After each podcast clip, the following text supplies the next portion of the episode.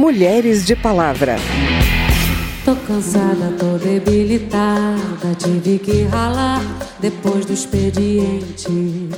Quando você está na negociação coletiva, aonde não tem uma mulher, é muito difícil que se lembre a importância cabal que tem você discutir, por exemplo, os direitos da maternagem. Então, licença maternidade, direito de amamentação. Preciso de colo, amor. Estou em bagaços. Uma ducha morna, quero cair nos seus braços. O lugar das mulheres na sociedade vem sendo revisto, e assim também as fronteiras que delimitam o que é trabalho das mulheres. Submetidas a condições precárias de trabalho e aos piores salários, as mulheres sempre se organizaram para conquistar seus direitos. Hoje vamos falar das jovens trabalhadoras rurais e das sindicalistas. Eu sou Vera Morgado e te convido a me acompanhar a partir de agora. amanhã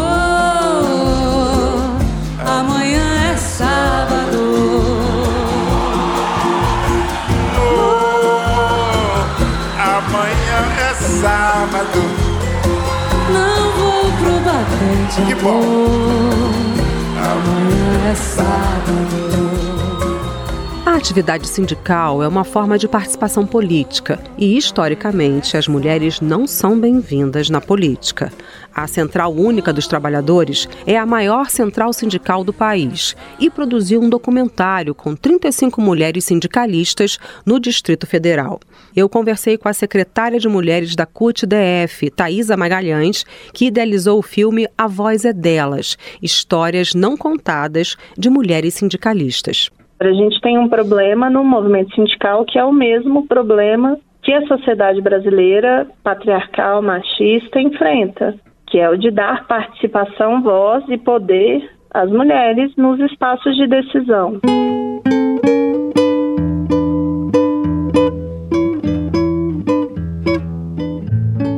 As pautas femininas dentro dos sindicatos ganharam mais espaço a partir dos anos 80, quando os grupos feministas também ficaram mais organizados, sendo o direito ao trabalho uma das suas principais bandeiras. A partir daí, começaram a se multiplicar nos sindicatos e nas centrais sindicais comissões e secretarias voltadas para as questões específicas das trabalhadoras. A CUT, a Central Sindical, ela tem a cota de 30% para as mulheres já há décadas. E a participação paritária, que você tem a composição da, da chapa de 50% de mulheres, também já há alguns anos. Mas isso não reflete a composição dos sindicatos. Além de a gente ter um segundo problema, que é de fazer a discussão e fazer os homens entenderem que quando a gente discute paridade, a gente não está discutindo cota, quando a gente discute cota, é, é uma política importante de inserir as mulheres nos espaços sindicais. A gente está discutindo poder, né? A paridade é uma discussão sobre poder.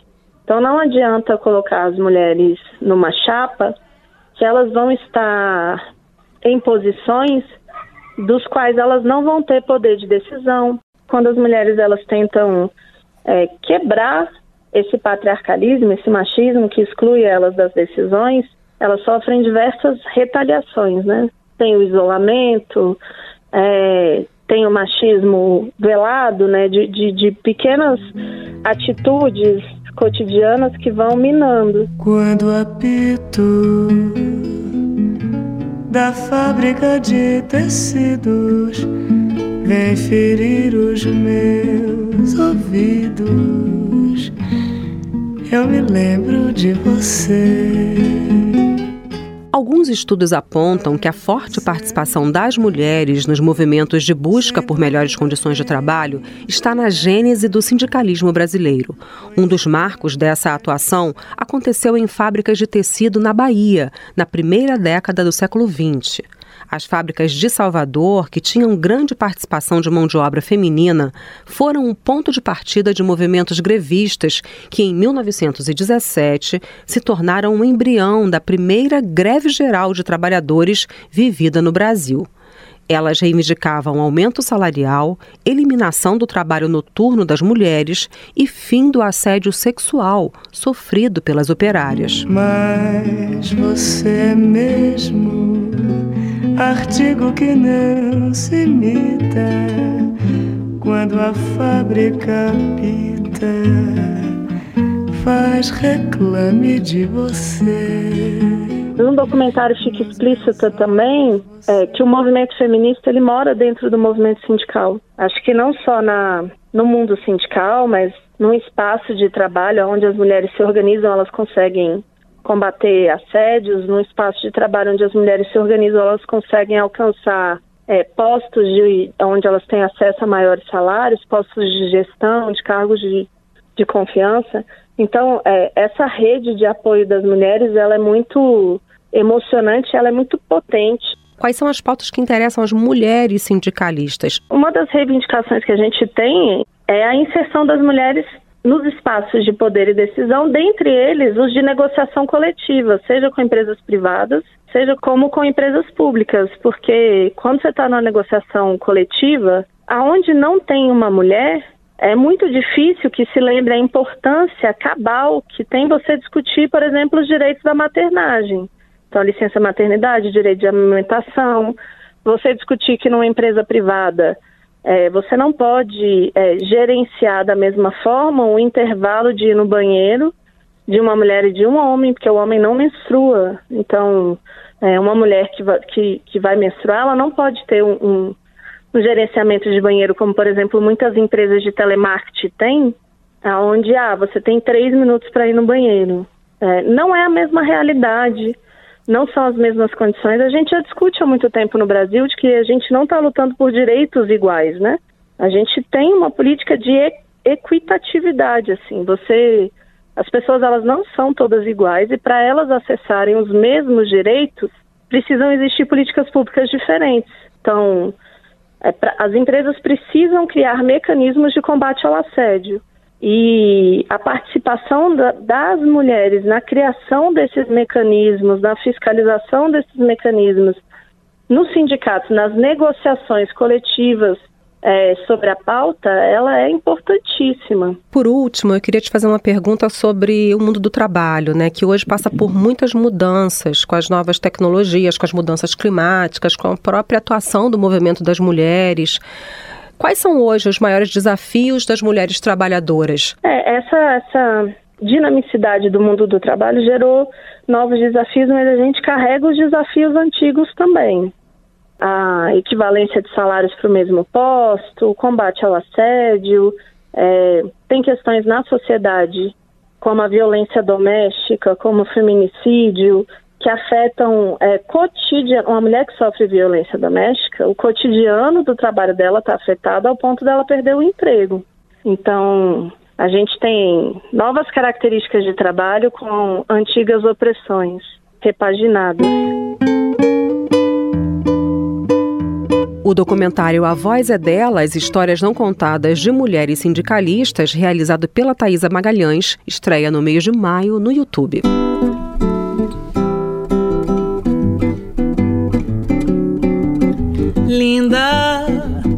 Sinto mais bela e fico na espera. Me sinto tão só, mas o tempo. Jovens produtores rurais estiveram no Congresso Nacional no final de março em busca de mais políticas públicas para facilitar a permanência deles no campo. No esforço para resistir aos atrativos das cidades e lutar pela qualidade de vida no campo, também existe desigualdade de gênero. Para as mulheres, as barreiras na zona rural são maiores do que para os homens. E é o Cláudio Ferreira que conta essa história para gente. Corra e olha o céu, que o sol vem trazer. Bom dia.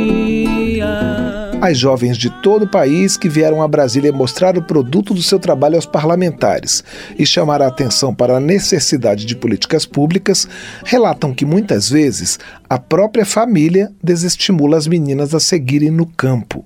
Foi o caso de Jaciara Miller, de Montenegro, interior do Rio Grande do Sul. Mãe aos 15 anos, depois aos 17, parou de estudar por um tempo, depois conseguiu concluir o ensino médio e desviou das várias barreiras até se estabelecer como produtora rural com planos recentes de produzir lavanda e limão. Meu pai não queria que eu ficasse na propriedade porque ele dizia que as meninas têm menos força, que na propriedade não é tão bom quanto trabalhar na cidade. Tive a experiência de ir para a cidade, trabalhei num supermercado onde eu saía de casa às 6 da manhã e voltava às 19 da noite. Não via meus filhos, minha mãe que cuidava deles para mim e chegou um momento na minha vida que eu não quis mais isso para mim. Você de lá do sertão lá do cerrado, lá do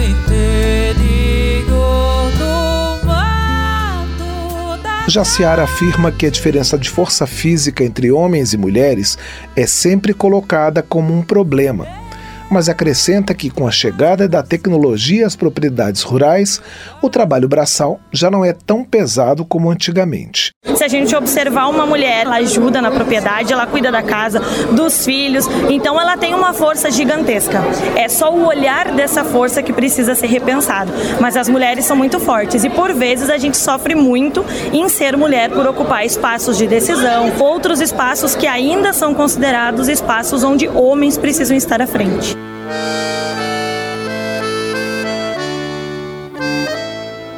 Maria Cândida Queiroz, conhecida como Cacau, é uma jovem da zona rural de São Félix, no recôncavo baiano. Ela planta batata doce, inhame, mandioca e hortaliças e aponta que as mulheres passam por dificuldades no acesso à terra. Existe ainda uma hierarquia muito grande onde os homens que dominam a parte maior da propriedade, aí acaba a gente ficando um pouco prejudicado por conta que a gente quer produzir muito, porém a área cedida para nós acaba sendo bem menor do que a, a que os homens lideram. Cacau salienta que não adianta comparar a força física de homens e mulheres. Mesmo assim, ressalta que todos produzem de maneira semelhante e que as mulheres têm mais facilidade para comercialização de alguns produtos, como o artesanato. Para titular da Secretaria de Jovens da Confederação dos Trabalhadores na Agricultura, CONTAG, Mônica Buffon, é preciso trabalhar o empoderamento das mulheres e criar políticas públicas como o Pronaf Mulher, um programa de financiamento a produtoras rurais com recursos do BNDES, Banco Nacional de Desenvolvimento Econômico e Social. Segundo ela, são providências para evitar que a mulher do campo fique na dependência do marido ou dos pais. Mônica Buffon sabe da reclamação das mulheres das cidades sobre o cumprimento de dupla ou tripla jornada mas diz que no campo a situação é a mesma, se não for pior. No campo somos nós as primeiras que levantamos, desde acender o fogão a lenha para fazer o café, que ainda existe muito isso, de ter que cuidar de toda a família e ter que ir para a roça, né? E o trabalho braçal é muito pesado, eu falo porque eu sou uma agricultora, produtora de café e sei como que o serviço braçal na roça, ele não cansa só o corpo, como muitas pessoas falam, ele também cansa a mente. As dificuldades das mulheres em permanecer permanecer no campo foram debatidas no 4 Festival Nacional da Juventude Rural, que aconteceu em abril aqui em Brasília. Da Rádio Câmara de Brasília, Cláudio Ferreira. é sábado.